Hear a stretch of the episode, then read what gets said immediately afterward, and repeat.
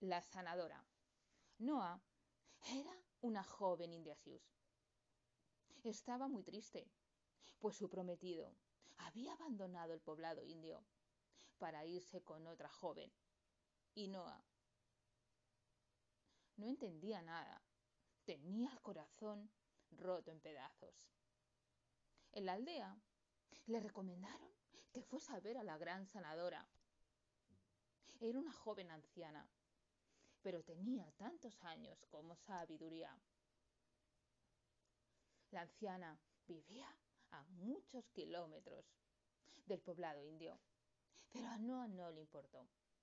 Una mañana se calzó sus mocasines, se despidió de sus padres, de sus hermanos, del hechicero y del gran jefe indio, y emprendió la busca de la sanadora. Atravesó valles, cruzó ríos, escaló montañas. Pero ella quería encontrar a la sanadora de su corazón. Cuando llegó a los pies de la montaña donde vivía la mujer,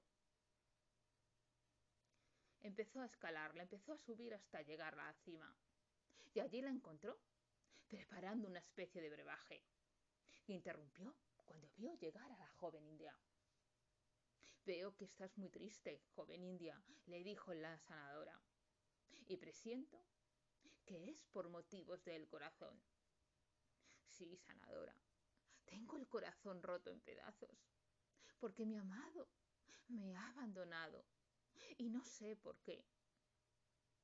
Entonces la anciana la cogió de las manos, la miró a los ojos y la dijo, no te preocupes, joven india, yo estoy aquí para ayudarte. Te ayudaré a recomponer tu corazón. Tienes que hacer lo que yo te diga. Y desapareció. Al rato reapareció con una cajita de madera tallada. Y le dijo a la joven, aquí tienes esta cajita.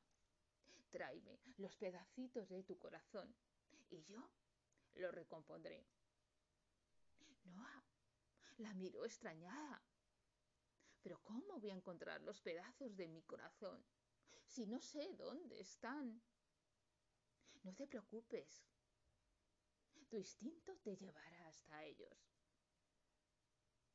Noah metió la cajita en su zurrón y emprendió la búsqueda de los pedacitos de corazón el primero lo encontró en la laguna llamada Laguna Negra, porque era muy profunda y oscura y recordaba la tristeza. El segundo pedacito lo encontró después de una gran tormenta en un rayo. Estaba escondido en la ira. El tercero lo encontró dentro de un rosal y al cogerlo se pinchó con sus espinas pues su corazón, su pedacito de corazón, estaba entre el dolor del abandono de su amado, en las espinas del amor. Y el último pedacito lo encontró en un cruce de caminos, donde no sabía si tirar para la derecha o para la izquierda, pues el último pedacito se encontraba en la indecisión de qué hacer tras el abandono. Cuando recogió los pedacitos, volvió con la anciana recogió la cajita y entregó a Noah una botella. Estarás aquí durante cuatro lunas, que es el tiempo que yo necesito para recomponer tu corazón. Todas las mañanas expirarás en esta botella.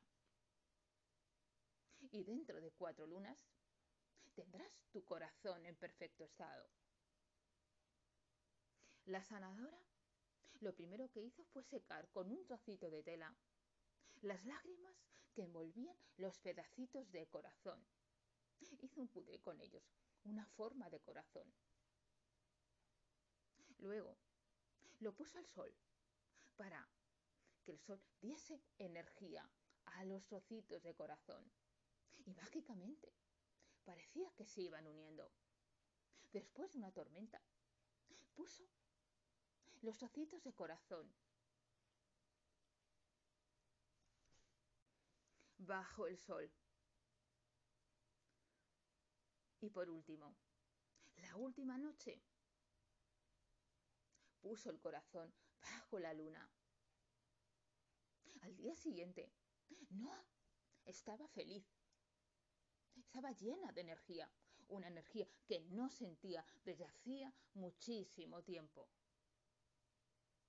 Fue hacia la sanadora y se lo dijo. Veo que tu corazón ya está repuesto, que ya está sanado. Pero ¿cómo lo has hecho? No ha sido muy difícil.